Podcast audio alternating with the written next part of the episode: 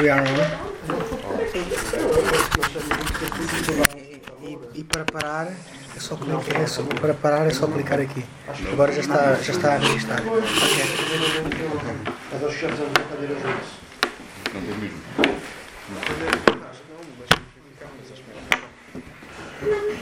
People always avoid this side of the room for some reason. Uma dizer, só tem folhas escritas, mas. Não, não. Ah.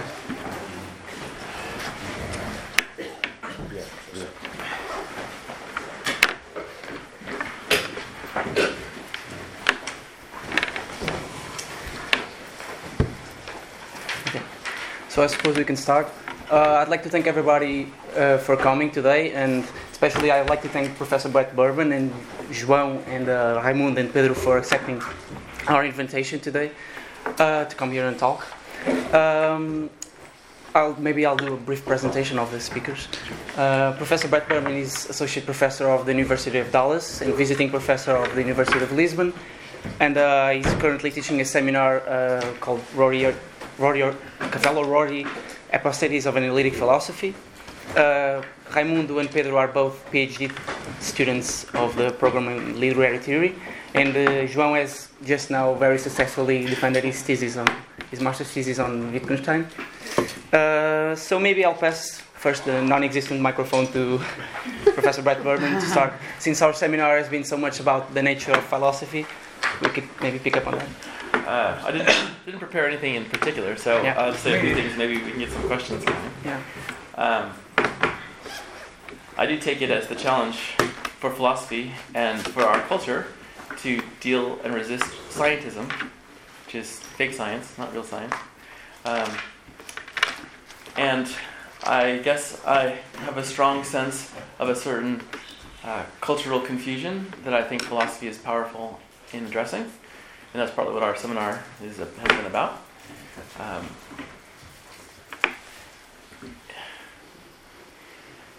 when I started philosophy, I still liked theories. I loved Hume. Um, and Hume came out of my interest in logic and mathematics. And there is an element of philosophy, at least for me and for a lot of others, in which you are trying to overcome your early interests, your early obsessions, uh, or modify them in various kinds of ways. And for me, uh, philosophy was always bound up with language, but initially a language that I hoped could approach mathematics. That was my initial desires. Not that I thought it would be an easy thing, but as I said in class a couple times, I objected to the idea that the relationship between theories and physics, let's say, were metaphorically connected to others, to the world. Um, but so my initial interest in philosophy was in some ways the philosophy of mathematics. I'm still interested in things like what a number is. Um, and I've, I've written, for example, comparing what a number is to what God is, and I think you know, interesting things come out of such comparisons. And I do think that's part of what philosophy can offer uh, a, comp- a complex but also concise, focused, and as clear as possible at times at least, uh, comparison of various conceptual kinds of things. Not to offer a theory, but to alter how we relate to those concepts and how we understand whatever is being talked about. So I always, I still see philosophy, unlike uh, some of the people we were talking about in our class, as uh, concerned with concepts. It's not that concepts are a very troubling con- uh, idea. Concepts are troubling concepts. um, so, and I take one way to think about philosophy is there are problems that are alive, and there are problems that are dead. Sometimes dead problems come back, uh, or they shouldn't be dead.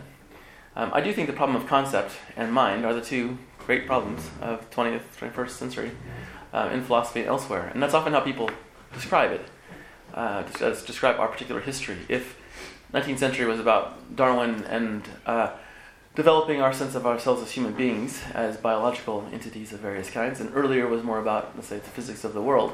It's the mind which is the particular issue now, oftentimes. And my early work uh, in grad school and at Stanford was in artificial intelligence and cognitive science. Um, I was, how do I put it, appalled, disgusted, disturbed by the ways in which uh, so called scientists reasoned about the mind and thought they were offering theories that had some value. They had big fellowships, there was a lot of money involved with them, they had big labs, and they were, as far as I can see, doing absolutely nothing. But there's a cultural cachet, as we say now, around such topics. And so this is a way of saying that philosophy, um, relative or thinking relative to the mind, is a very alive thing, partly because there are so many errors about it. Um, one of the jokes you always make about cognitive science is that there's somewhere between 60 and 70% of the experiments fail to be replicated. That's a very high number. It's not a science at all. Um, and I think there's always going to be conceptual problems that can be addressed through a kind of thinking which is associated with philosophy that needn't oppose science but is different than science. And I take that as being an important task for all of us. So I'll stop there, maybe. I don't know. I could go on, but I don't want to. I shouldn't. Um, would you like to comment any, on, any, on anything? Three of you. Also, everybody feel free to intervene at will. If you have any questions, anything you'd like to ask, anything you'd like to discuss. Uh, Like, I wonder, why are you here? yeah, Right? that's a good question. Yeah. Hey, my voice is very good today, but Mine isn't either, so we're equal. but I'm make an effort. um, uh, it's, cu- it's curious what you've been saying that mind is the problem of the 20th and 21st century, because um, we seem we seem to be pretending to make serious discoveries about it. And the neurosciences is all about that. Sure. it's, it- it's mainly hogwash disguised as interesting nonsense. Um, and at, at the same time, we, we, we, we stopped to think a little of what was thought before in that realm. For example, I came across, uh, doing online pirates, I was looking for books on Duns Scotus, and I came across a book on Aquinas on the Mind by Anthony Kenny. Hmm. Um, Great that, book. That, that strikes me as more interesting than, than the, the work that is being done in the neurosciences. So, for example, what do you think the medieval philosophers have to bring to bear on, on, on our discussions of the mind? Well, I, I don't know, there's a um, famous logician at Stanford, John Etchemendy, who became the provost, and I was having lunch with him, and I said something just like that about Aquinas. Um, and he just looked at me like I was speaking Portuguese, which he doesn't, which he doesn't understand. Um, to the degree that the problem of the mind is always bound up with problems of self-reflection and how we understand whatever that is, uh, attempts to understand that or to, to self-reflect are always going to be useful. But I do think there's a strong correlation uh, between talking about God and talking about the mind. I think they're interestingly similar, maybe even the same at times. And Rorty is, we talked about, is doing something like that in order to negate both mind and God. But there's a similar relationship. So one way to do it, one way to use them, would be to reflect upon how you might understand or redescribe the kind of, uh, you know, say Aquinas on names of God, names of the God. Um, this might be interesting as a way of thinking about, uh, reflecting on how one might think about our own mind. Um, what's this in- interesting though about you say it's, a lot of it's hogwash, I, I would agree, and yet it goes on. So I did some consulting work for Microsoft a long time ago, and they wanted to know about artificial intelligence and storytelling. They had a, built some program on it. So I I did that. It was fine. Paid me a lot of money. Then years later, I'd forgotten all about it, and they called again, and they had further projects, and I started working on some stuff in Silicon Valley about these kinds of issues. And it was one in particular I remember. He was a he claimed to be a doctor, and I guess he had a degree. He was also a kind of computer science engineer, and he was developing, and he and his team, uh, a program to deal with autism. There's a thing called so, there's a so-called thing called mirror mirror neurons, which uh, some people think that's true, they exist, and some people think they don't. I'm of the don't variety, but um, and, what, and he had they developed this very complicated, very expensive technology, and they wanted us to do various things for him to help them. And I remember uh, challenging him and talking and see, you know, putting pressure on, on all that he was doing. And it was clear that, first of all, and maybe why the hogwash continues, as long as you can produce some effect, regardless of what the theory is that's underlying it, that's all you care about. And so you think you understand something, and in fact you don't. They could do often some strange things. Like you could think, turn on the light, and do nothing but just think that. And of course, you had to have a way that your thoughts were being captured so that the light could turn on. But I've seen pictures of it; it works. Right? There's a, we, there are weird things going on there, but how to understand them is very mysterious. and, and I think one of the things that philosophy can contribute, maybe, possibly, uh, under great resistance, is to suggest better ways of thinking about what is actually happening, and maybe uh, make mark some limits about our theories about that. Um, but it, philosophy, to me, does does arise, especially when you're dealing with something that people seem to value a lot, but they're extremely confused about. Right? So I take the mind to be one of those. I take relativism and various questions about morality to be another one. Um, and our class was, is partly too about the sense of how how do we understand what we are relative to how we know what we think we are. This is a difficult problem, um, and it has lots of implications and consequences in an everyday sense. So, in many ways, the answers aren't so important right now. It's to formulate the questions better. I think there's one suggestion I would always give to my students is they need to spend a lot more time describing the problem. This is in philosophy, in its engineering mode, thinks you can go to the, the philosophy store, pick a problem off the shelf, and say, "I'm going to solve this problem." You're going to solve it just like everyone else, but you're going to maybe mix you know mix a few things around and say, "There it is," right? And it, and you say, "You know, it solves it. Here's my argument for it. solves it," but of course it doesn't. Um, so I think that's there's one thing I would suggest for philosophy to grow beyond its scientism and some of this is, it's to focus more on problems, maybe discover new problems. I do think it's a cultural activity, so new problems should naturally emerge. Any comments on these? Doesn't necessarily have to be connected with what Professor Yeah. Brad Brad said.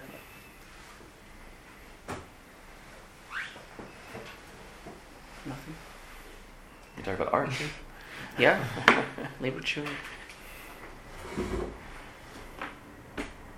Nothing. Well, maybe Yeah. maybe I could follow up. Sure. Just it's just a small clarification question. yeah. I mean, when we talk about resistance scientism, I wasn't there at the seminar. You might have noticed. so I'm sorry if I'm going over something that's, right. that has been all right. discussed. But can you can you develop a little bit what you mean by philosophy scientism? Yes. Um, so the initial ordinary definition is you're assuming that all problems can be so- can be solved through some kind of scientific means.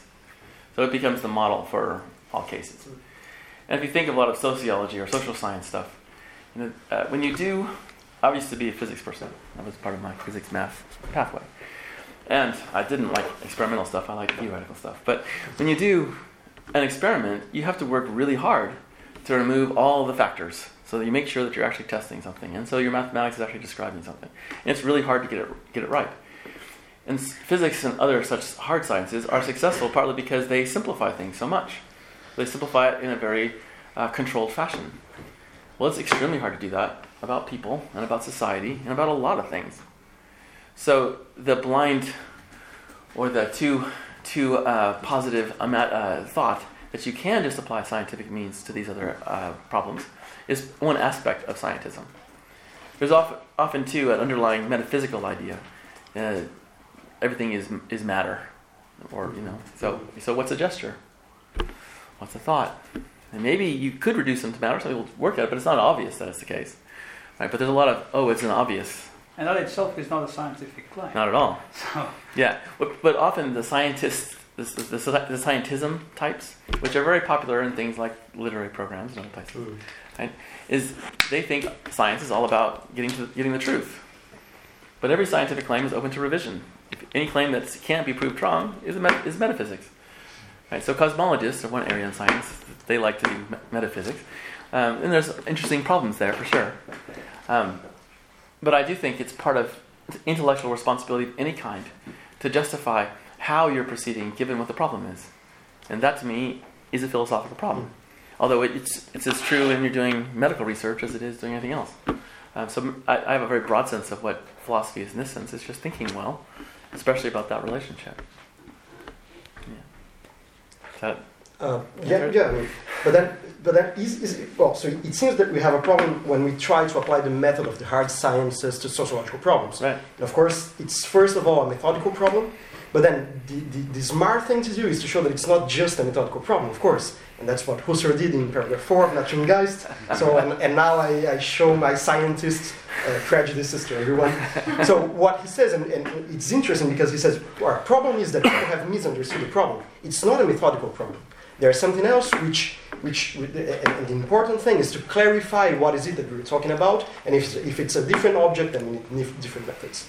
But then to, to, to go from this to saying that philosophy has a problem of scientism, I see, I see the point, but it doesn't seem to, to fall simply from that. Because that's the problem of the, of the neo-Kantians as well. Rickert, uh, uh, they, they, were trying to solve that, right? Yeah. So, of course, you cannot transpose the method of, of the hard science to the, to the, to the uh, Geisteswissenschaften. But you need, that doesn't mean that you need to go off philosophy. That has been the problem of philosophy. So, no, I would agree with how you. Do, how do you position yourself in this debate or, or not? Yeah, so I'm my my background is analytic and not Husserlian, and I'm not a fan of the neo-Kantians. Mm-hmm. Um, I see But- them but as replicating. problem, Yeah, right. It's And a I- common problem. and I see them replicating exactly the problem. I had a, a colleague at Stanford who liked to argue that the real philosophy of the 19th century were these neo-Kantians, because of course no one had studied them, so he could. Right? There's something about that always. Um, I'm always wary of just so stories. So if the method has been decided ahead of time, and then you describe the problem in such a way that, oh, look, the method perfectly matches, I'm a little suspicious.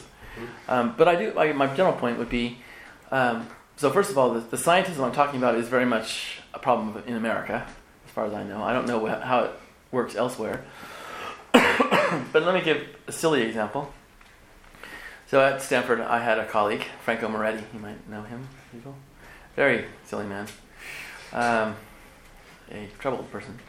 So he had this uh, program where uh, he got a lot of money for it, a lot. Um, and he would do these, ask these questions up these databases and talk and, and extract things like uh, information about geography, or you might have seen some of that stuff, right? And, and various kinds of questions. And I remember asking him in this big presentation, it wasn't the wisest thing I, I could have done. Um, well, how do you constrain your data? How did you get it? How do you know it's relevant? How do you know how to generalize over this data? The, the most basic scientific question that you would be asked to think about, you know, in your first year of, of whatever science you're studying, right? Oh, the databases were there. That's all. Just random, right? Money, money, money, right? And he thought something was. What, what do you get? And he has this, he had this goal of not reading books because these 19th century books are too long. So it was all about talking about books without reading them. Now, one might say, first of all, it's kind of silly, but also, why would you do it? And that brings up another point about these kinds of questions. And I think it's true about um, how one articulates what the problem is. One thing, I, one, one element that, uh, that I think philosophy would do better at focusing on holding on to that's like with art um, is the why is often first. The what is second. That can seem odd. Why should I do this? You usually think, well, what this is what I want to do. Why should I do this particular thing, right? So, it, how do you it, it, determine what the what the why is if you don't have the what? Right? But um, I hate Yeats. You know Yeats, right? He's silly. He's crazy things that he does, and he, his wife supposedly was talking to him on the train, and he wrote it all down, made these poems, right? Uh, but I love Yeats. I don't know why. So my first fact is the what is okay. I'm gripped by Yeats. And then it follows, well, why am I gripped by Yeats? And now I'm going to explore that. Now, it, it can't, if it's just about me, it's not really interesting. So there's, there's something more to do. Um, so I w- and I wouldn't go as far as, as Rorty does, arguing for, you know, kind of pragmatism that the value, we should always look at the value of our questions relative to how it makes our life flourishing. I don't always know how my life is going to be flourishing relative to what I do. It can surprise me in lots of ways. And I wouldn't want to say, no, I'm not going to do that because I can't see how it's going to matter to me. But I do think that, like in one of the, even about the mind, questions about the mind. There's a way in which, so I did work at MIT um, on this topic, right? And there was no reason why they were studying the mind. They just wanted to do it. And they had an idea that, that maybe they would come up with a program that make lots of money. But that was secondary, but it was there, right? Um, so consequently, their picture of what the mind was was very impoverished because they defined it relative to, let's say, certain activities, riding a bicycle, going, making uh, decisions in a, in a restaurant or something like that. Um, so this goes back to the problem of justification, which we were talking about in class as well. I do think that philosophy, part of its loop, is it needs to justify itself. You can't just say, well, philosophy has this great, nice tradition. That's great. Because it's dying. I mean, in America, it's dying. Nothing is dying. And so, it, as literature departments are. It's, frust- it's a frustrating, scary thing for a lot of us. you know, and what's replacing it? I don't know, video games, stuff, you know. And I don't mind some of that stuff, but uh, certain kinds of questions and certain ways of thinking are not enabled, given that. Um, so one important task for philosophy is to address why.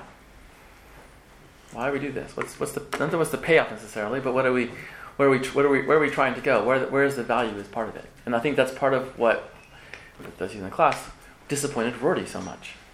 He couldn't give a good explanation for the why anymore. It just seemed like a game. So, and scientism can do that. It's a game of method, and you make the objects so they fit your method. So I would, yeah, I would agree in essence with your first statement that so much of it again rests on showing what these objects of problem, or these problematic things are, whatever they happen to be, with their relations on objects. Um, it's- I'll, I'll, I'll pick up on a very specific specific point, which is what, what you were saying about about um, about how how these things are disappearing.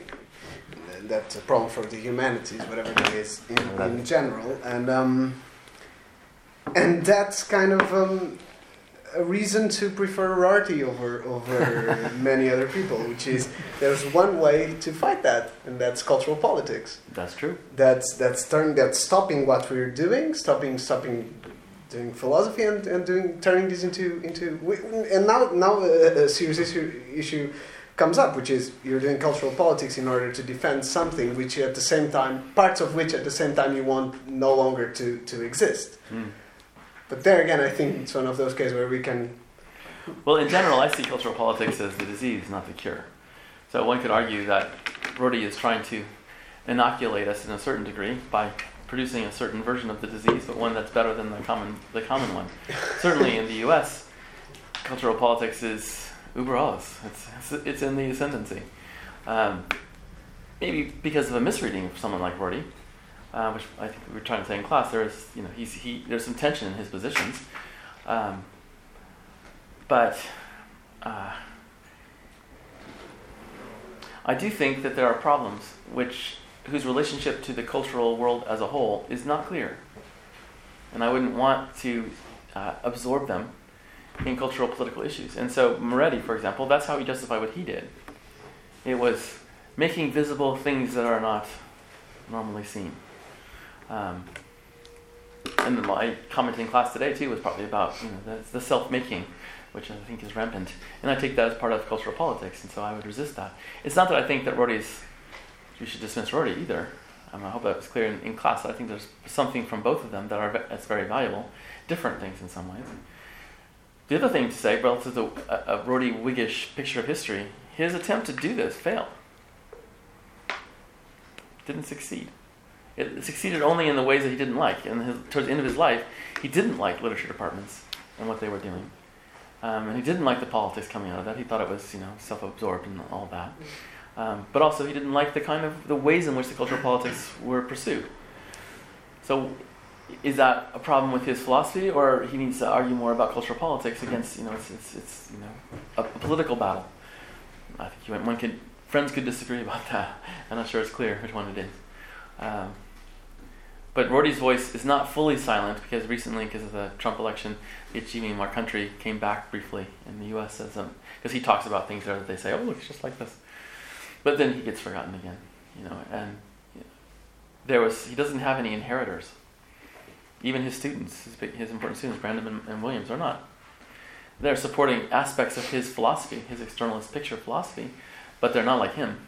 There's no one like him as far as I know the U.S.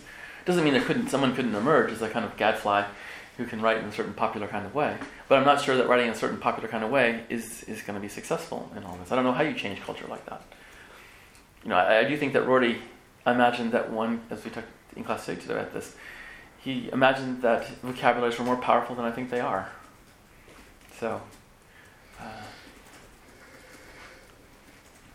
Any further comments? Yeah. It's, it's uh, actually kind of the, the, the same point because there's another version of kind of this Rorty move into politics, which need not be need not be so so Uh, I mean, Rorty also says that, that, that he wants people to, to read uh, Yeah. philosophy, so it's not exactly also like For sure. but um, but there's uh, another move which is, and that one I think it's it's important, which is precisely that it seems more and more obvious that, and especially in, in I would say in, in philosophy and in analytic philosophy in particular, and more specifically in analytic philosophy, such as it is done in in uh, the European continent and in Latin countries specifically, like precisely the question why and the self-reflexivity of philosophy is lost a lot of its of its um, of its um, um, power. And uh, philosophy really became something like and I would I would completely agree with the idea of, of scientism here is the idea that it's a it's um, it's not it's not new also but we want to turn this into a science we're finding stuff Right. I, I it's, hear it's this a lot. progressive. We're, we're, yes we're discovering we're discovering stuff improving. Yeah. we're improving, which is, which is uh, the, the, the, the whole vagueness debate that was everywhere and it's horrible was solved. uh, Getting or closer and closer to the truth. Exactly. This, this whole bunch of, of, of ideas is, is completely, it, it's, it's very, rooted very deeply in, in, in, in the minds of, of uh, a lot of people. And, and people are no longer asking the, the question, what, what are, we sure about this? Like many things are, are taken for, for granted. Yeah. And perhaps the best way to, to deal with this is precisely to, to think about this sociologically. Because I, I feel it's. I tend to think that there's some kind of angst related to, to this idea of scientism, and that ang- it's the angst of like it's it's the fact that that our, our, our society is more and more. I mean, has this idea that, that science is valuable not because of, of what we're finding, whatever that might mean, but because of the of the the, the, the consequences it, it uh, has. But it's a, it's a technical consequence, like a techno mm-hmm. Mm-hmm. technocracy kind of, of Yeah. thing. And so the way to value your activities is to find a way of saying that they are also technically valuable. and so you, you rationalize. You do something. You do philosophy because you because you get puzzled about stuff, mm-hmm. whatever that might be, Right. linguistic or otherwise. You get puzzled and, and you do philosophy from there. But then you realize that you have to justify it in order for it to be seen as something valuable in the, the context where we are. But that means that the problem is here is that you, is that we live in, in the way we live is such that we value we as a society Right. value value techn technical stuff Yeah. and a lot more at least than other stuff. Even in the arts this can be seen actually. it's, it's the idea. Ma- many stuff is just because it can be done. It's just like just like that.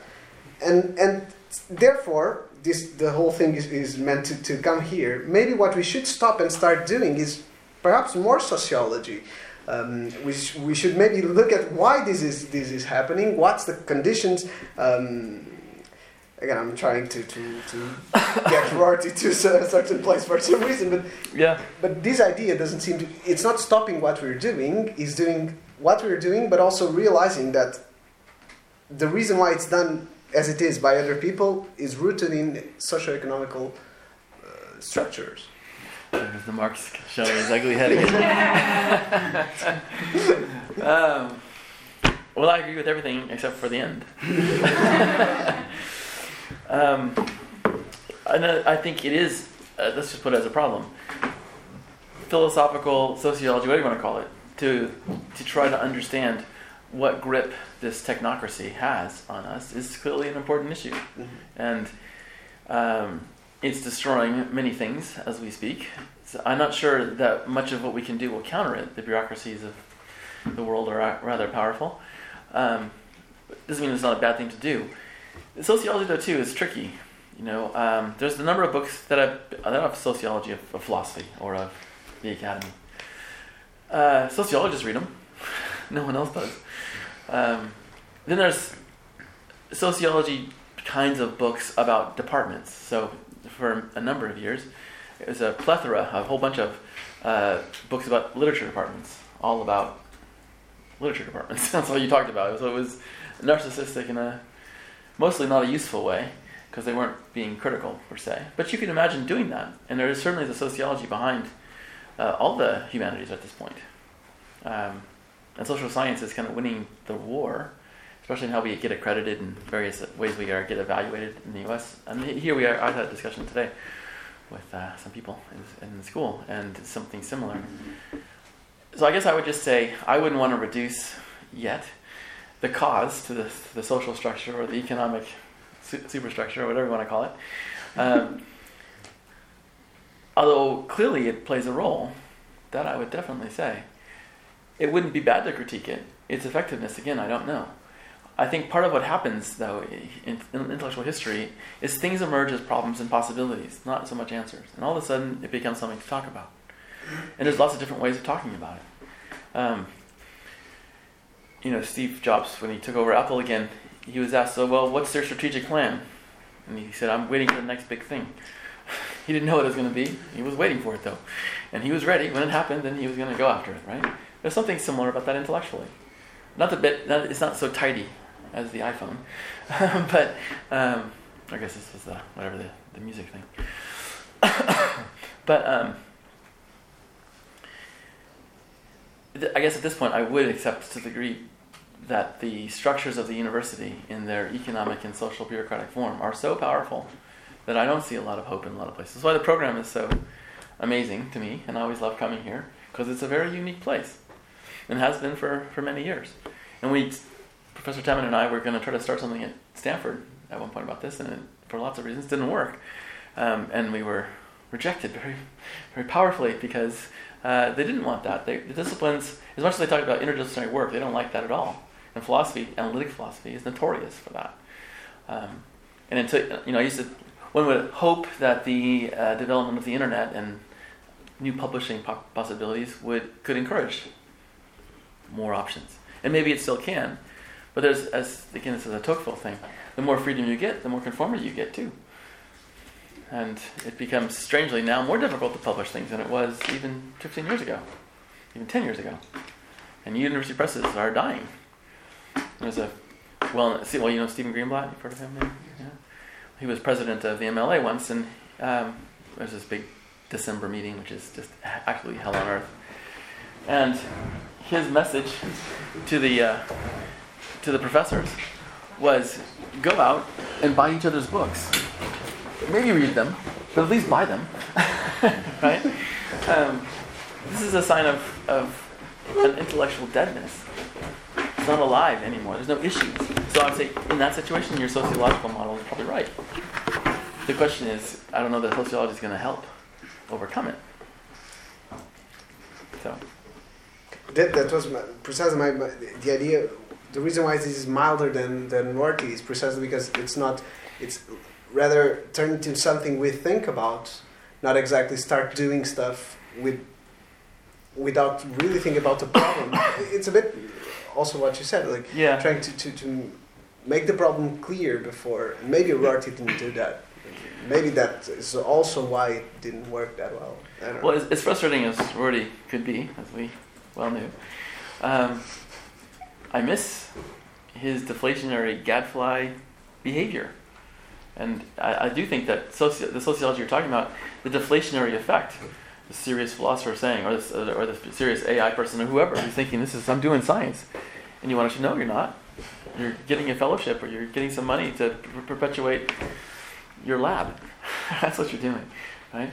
So some of that I think can always be useful, but if philosophy is going to live in a, in I think a, in a deep way, same with literature, it's got to offer something positive, not just a critique.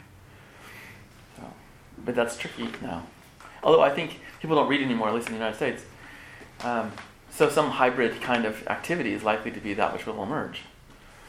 You know, it could be a you know uh, some mix of uh, nonfiction or some essay kind of thing. I mean, you can imagine different configurations that could explore some of the issues uh, or recover the why behind philosophy. That's also possible, but it's got to take off. It's got to have that something, right? And you know, Descartes had that. That's what about in class, right? There's a way in which we might be waiting for the new Descartes moment, but Cavell's response is there is no new Descartes moment. Once that happens, it's Descartes all the way down until the whole thing dissolves back into some medieval or ancient form. It's you know it's negative, and there's no reason. He has no good reason to say that. For sure, there's no there's no argument for that, other than saying any foundation that's epistemological will be both very attractive as long as science is around, and ineffective because it's not it's not it's not good enough foundation. Um, I, I find that point interesting but I disagree with the part of dissolving into the antique or, or medieval. Well, your part. Duns Scotus comment makes me think. No, I'm not surprised. um, because because I rather think I rather think would benefit from taking a step back. I wouldn't say a thousand years back, but I'd say at least uh, 800 years back to the late 13th century. Um, Well, th- I would say the most common belief at my school right now, which is Dallas, is a belief that everything has been downhill since 1300. and if you just go back, it's more or less, yeah. When the University of Paris was still kind of on top there and doing lots of good things, there were some problems, but it was still kind of pretty solid. That's the way, you know, it's a, it's a MacIntyre kind of picture. Uh, but, you know, I, there's certainly a lot we can learn, but one of the issues of, the, of our class, too, the difference, one difference between Rorty and Cavell is um, Cavell's sense is that it's really hard to change these kinds of things.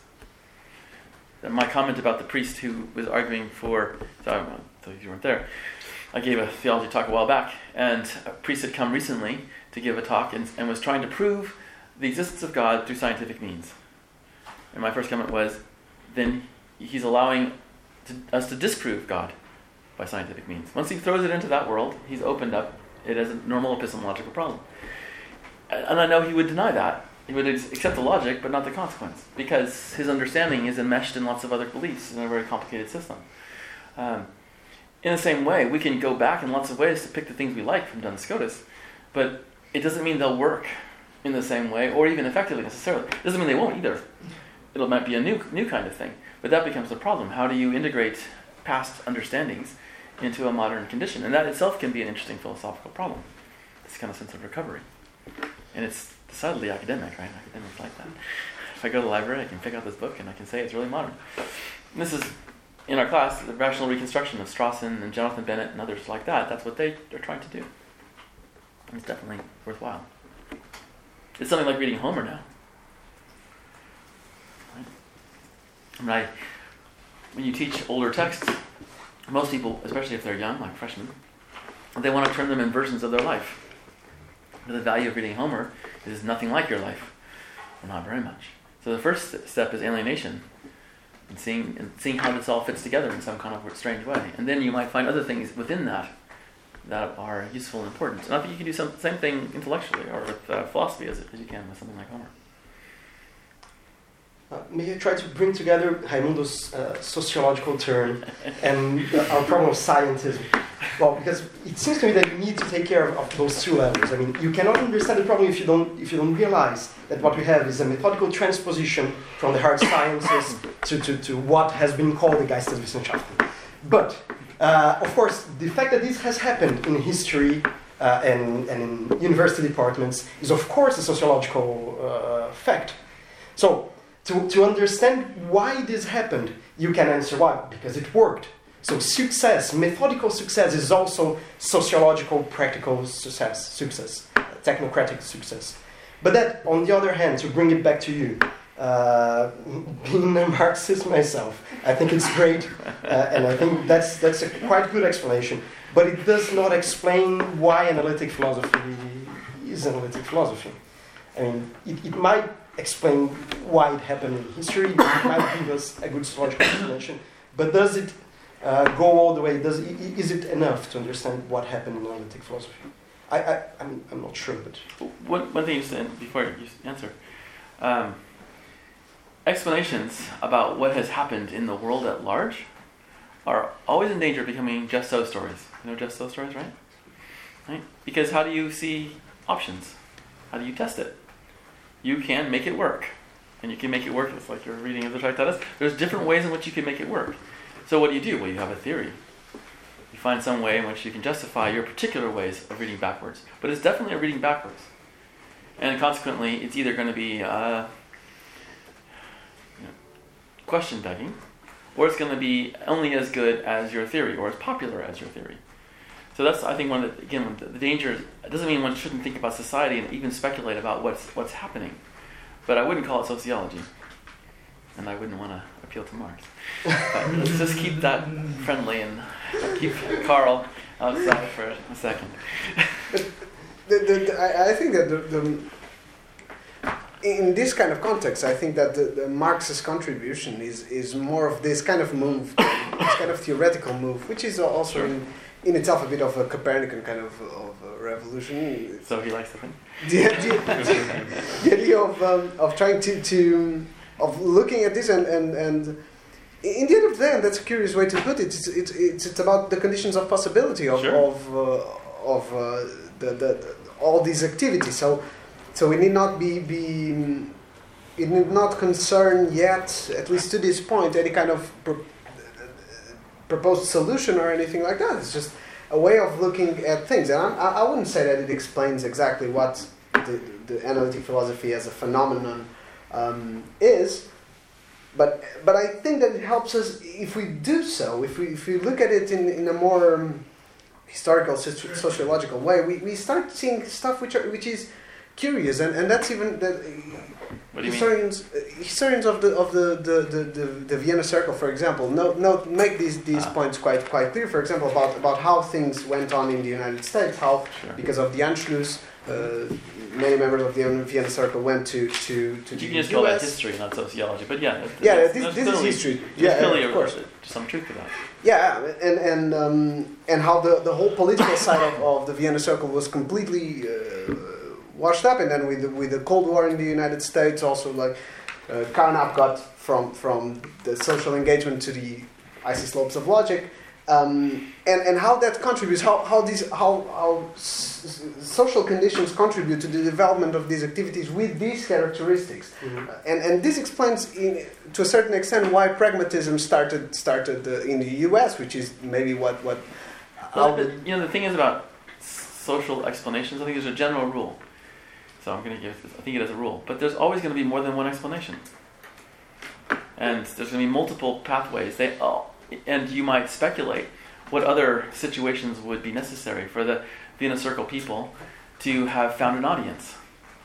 You know, to be the responsiveness of uh, Americans to science at the times that they came over, for example, in the 50s.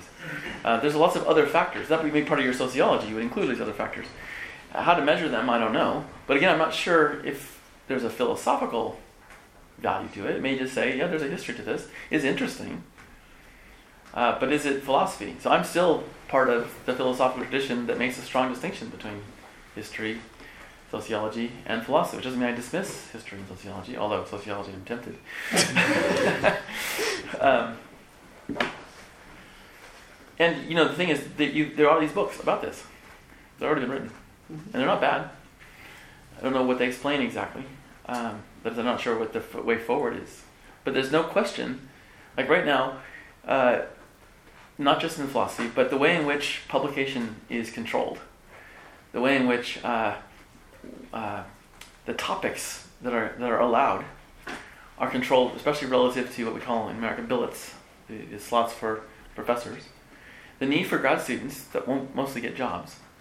All of this is no question determining a lot of what happens, not just uh, the soci- social economic reality of being in grad school or being a professor, but also the kinds of topics. It's always been clear, especially in literature, that certain topics are popular because grad students and professors can write lots of books about them. It used to be the joke at Stanford, it was every three years. And I miss those days because now it looks like it goes on forever. It's just this big morass, right? But that used to be the thing. You have a new idea, you send your grad students out, they do all that stuff, they come back. Everything's been written about, all the poems that are solely, supposedly relevant, and that's that. This is a you know popular pop sociology, and I think there's some truth to all of that.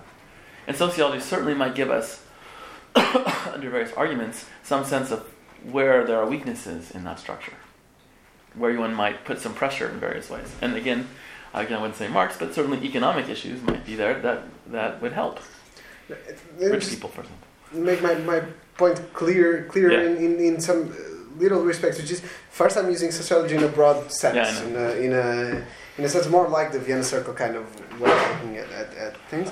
Um, and uh, secondly, I'm not saying that this this um, is a philosophical issue issue in itself. I, I'm, I'm actually I'm, what I'm saying is that I, I, it seems to me that much of what is done in analytic contemporary philosophy issues from, from uh, kind of rationalization of, of an impulse to philosophy, that that needs to be justified, but needs to be justified in, in a way which is not the philosophically interesting way of why do, why do we feel this impulse to philosophy, why are we puzzled, um, needs to be justified um, in, in the sense that it needs to, to, it needs to say, well, this is valuable, Yeah. uh, and and and I think that this part, I mean, part of the of the of the, the, the this problem might be might be.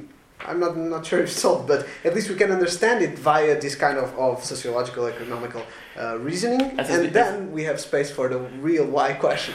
So there's a pattern being. So I agree with you all the way up to the end part again. Okay, one. okay. and I would say I would be already here like, okay, try it.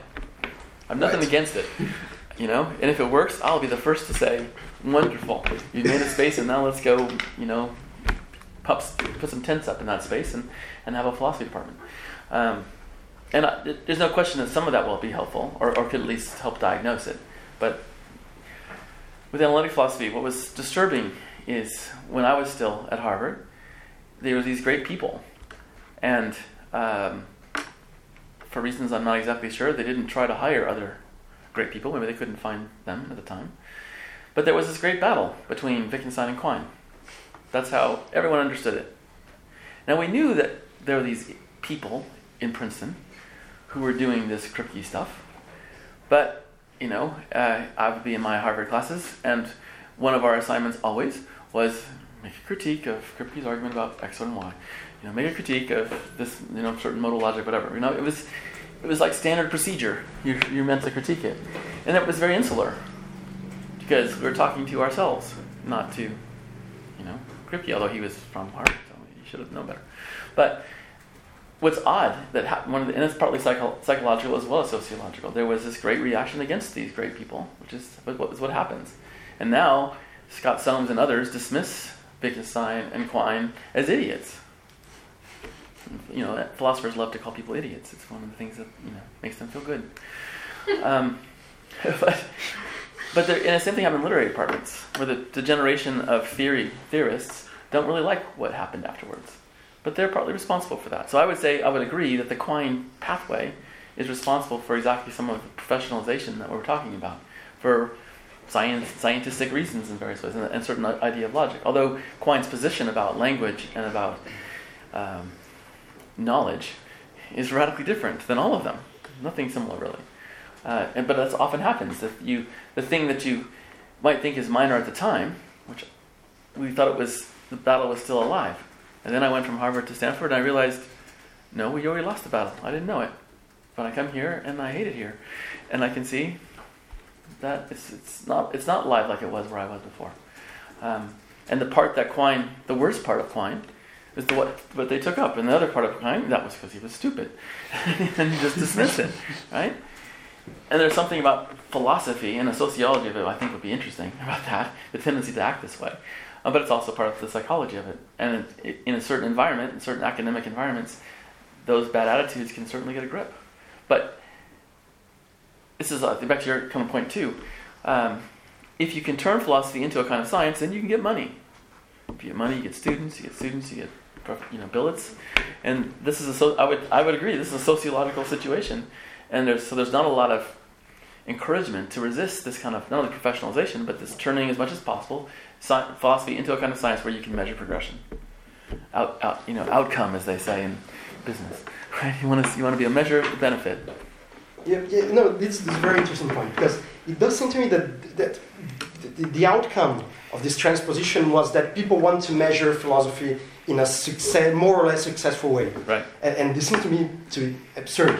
But then again, from the fact that this is absurd and the way people have tried to measure progress in philosophy is absurd because it's mistaken with the way people try to measure uh, progress in science, uh, and, and that's my scientist uh, bias.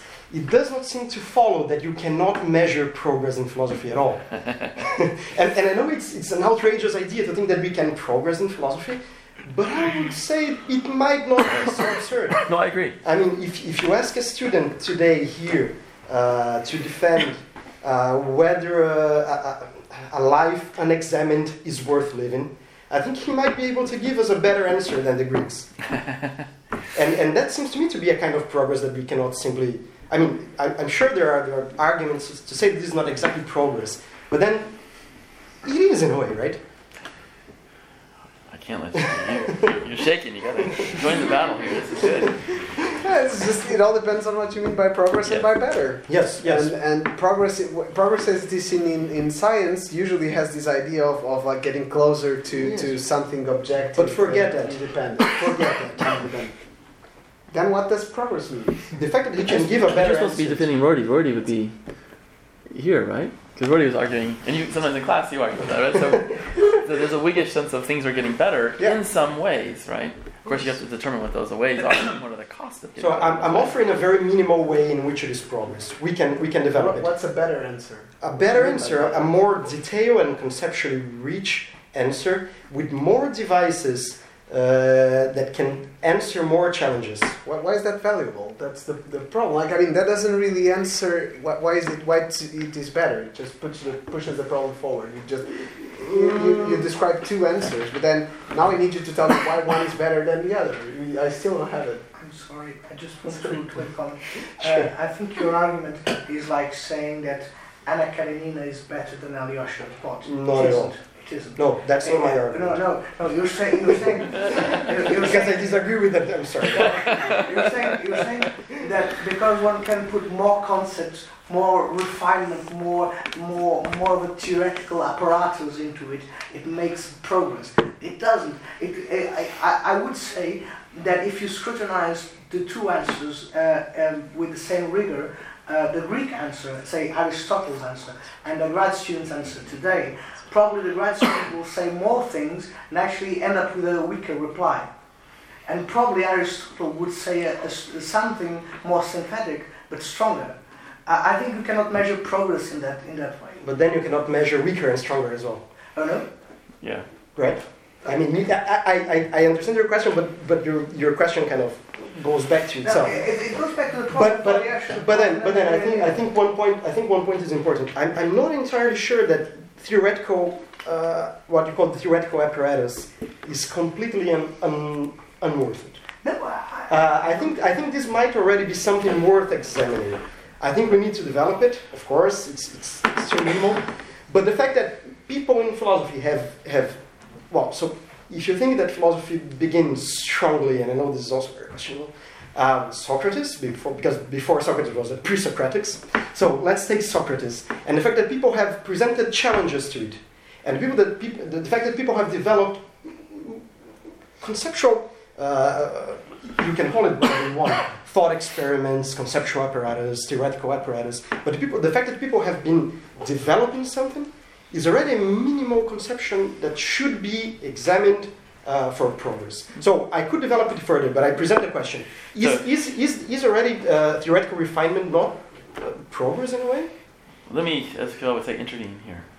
Um, intervene with him for him a technical word, and then you can respond. Um, one way to not answer, but to split the problem in parts, which I think is always an effective or important thing to do. So there's elements that you might say are progressive in our understanding of the world. Like in class, I talked about the development of modern notions of substance, the dissolving of the notion of substance into matter with modern physics. I think this is an advance. I think that Frege's and Peirce's development of modern logic is an advance.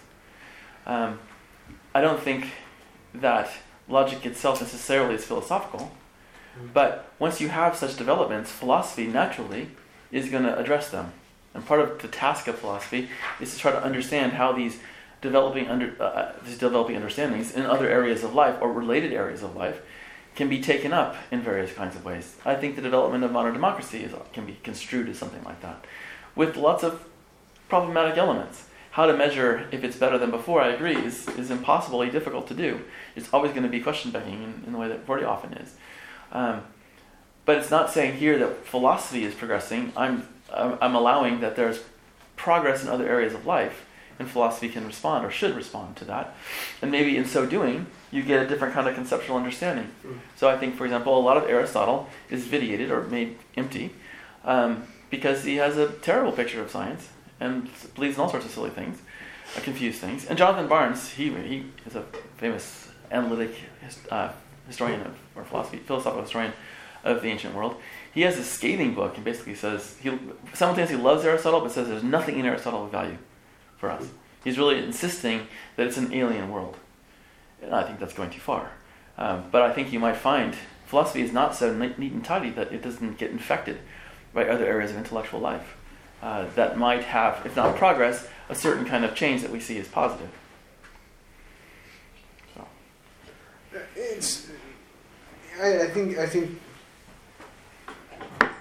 I don't have much to, to, to add, but but I still I, I'm, I'm again the idea is I would still resist that you can talk about about about progress like that because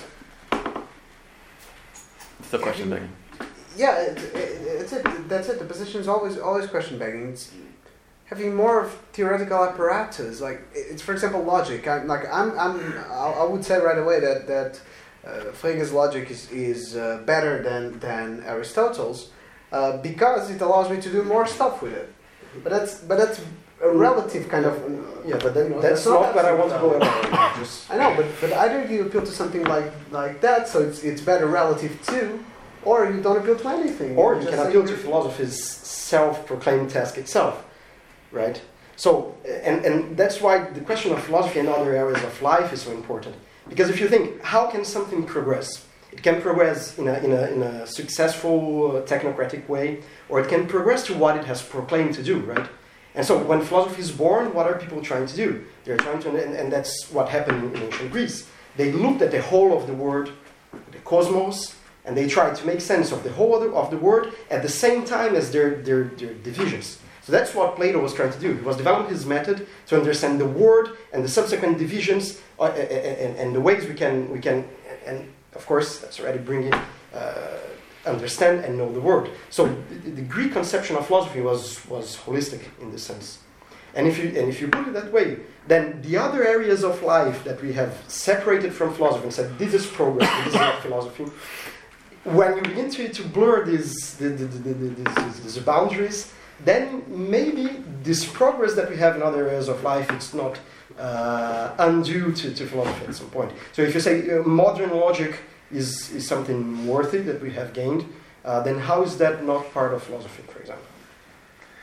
Um, it's there's arguments about how to understand logic relative to philosophy, and the traditional understanding is as soon as you add philosophy, you're turning it into something else than logic. So this is Quine's argument against modal logic, idea of necessity, which is too powerful for the logic. I would say it is a it is a kind of tool. One might even say that it's a kind of tool that made people think they could solve more problems than they could. Um, and so it has deep relationships not only with philosophy as a practice, but the kinds of problems that philosophers talk about. So it's definitely uh, the, the problem of language that characterizes Emily philosophy for a long time uh, certainly arose partly out of Frege's development. And I do think that's a kind of uh, opening up of problems and focusing on things that were not as clear before. So I don't know if I call it progress per se, because again, it's hard to measure that. But I'm happy that I'm doing that, and I'm not back in the 17th century, let alone Aristotle's time. You know, but still, the idea of reflecting upon language as a way of solving problems this is what Aristotle did. Mm-hmm. So, but I'm not sure. I guess the issue here too for us is: Are we going to prove philosophy's value by showing that it's progressive, like science is, but in a different way? So I'm not sure that's different enough for philosophers who will say, "Well, let's just let's just call it science and be done with it."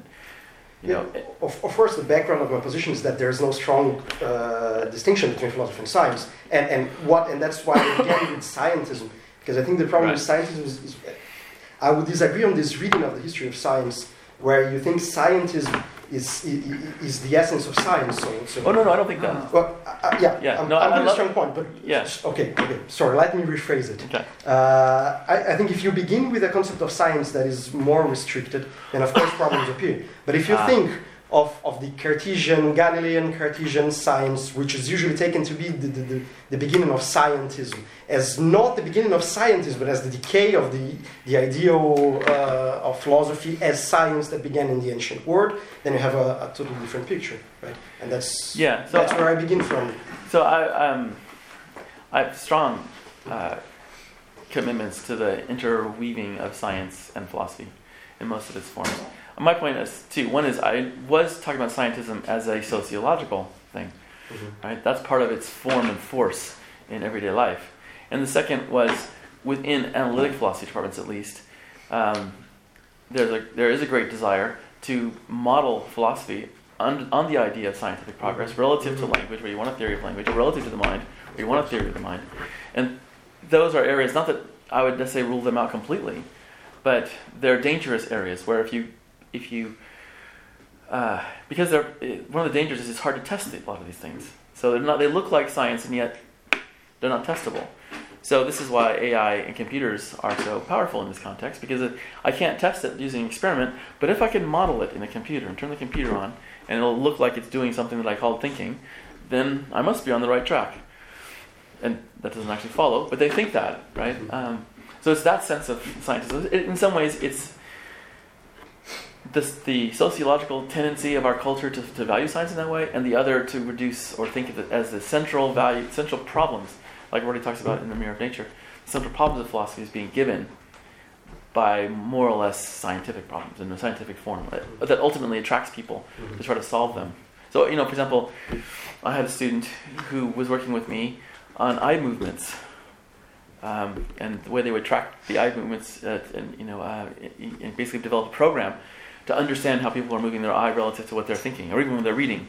It's partly a literary thing, uh, you know, and it was really very interesting. And there's ways in which there are philosophical problems there. How do I move from perceptions of some kind, or the information, however you want to define it, describe it, coming into the eye, into something like a conceptualization, some of which the person is unconscious of. So you can see patterns of movement that um, they don't, at least it seems like they don't understand or don't claim to have an understanding of. Right? So there's going to be lots of areas of overlap like that, and I think that's a very interesting area uh, for scientists who are have greater philosophical care. My part of my objection is that scientism makes them very careless. Um, that's what you were saying at the beginning, right? And so I would want more classes, let's say more more integration really between philosophy and science in those areas where it seems relevant, which is a case by case judgment kind of thing too. Any comments? Doubts? Any topics? Uh, I have a question, uh, but it's outside the university. Sure. It's about the dangers of scientism in everyday life. Yeah. Uh, in the 90s, we used to uh, an- analyze basketball uh, more like an art, like an art form uh, with a different vocabulary, uh, similar to aesthetics. Right. Now, since the 2000s and the analytical revolution in that sport, basketball is full of analytical concepts like uh, win shares, VOG, per, uh, box plus minus. Uh, and now basketball is viewed more like a science and is approached as a science. And I wanted to ask you, isn't it this dangerous? Uh, Yeah. Um, other sports have followed that same route, and when there's money involved and a desire to win, statistical models become really powerful. Um, you know, you wonder how much of our interest in sport can sustain that kind of analytic focus. I know a lot of people who like basketball or football or other things. They don't strike me as typically analytic. Though there's a baseball, our baseball, right? It's different, right? And it has a long tradition of being, but it's kind of analytic because it's so random, right? If, if you're a good hitter in baseball, it means that you miss 70% of the time, right? 300, 30% is a great batting average. Uh, so there, you need all the help you can get. Um, but I think you're right. I think there's a there's a s- creeping quality to scientism and technology uh, that alters how we relate to various activities, which are quite physical and quite emotional. Um, maybe another sociological. I'm agreeing with you more than I thought. you know, I can imagine a, a, a, a reaction against that, or maybe the sociology or the statistics uh, is all done by the front office, and they don't you know, talk about it on television anymore. Um, I don't think we like to watch sports because we have some statistical tools that can help us understand it better. But people get awfully invested in winning, and their team wins. With some people, what's the name of your football team? Would you like? Oh no, Miguel, uh, Professor Tamara was asking. Oh, uh, yeah, uh, I never win. So. This is to me very admirable and very unusual, right? Because usually So people I'm, like I'm teams. immune to statistics. Actually, I find them insulting. But you can you can certainly imagine there's a lot of people who really want their team to win, so maybe they, they can react to it, interact to it in a more non-scientific way, but they're going to want the success because they follow the success. So maybe it's an issue question of if how successful will the statistical model be, and so far certainly has taken over. You're right about that, and and it's a you know it's a creeping thing, which I dislike. Any more questions?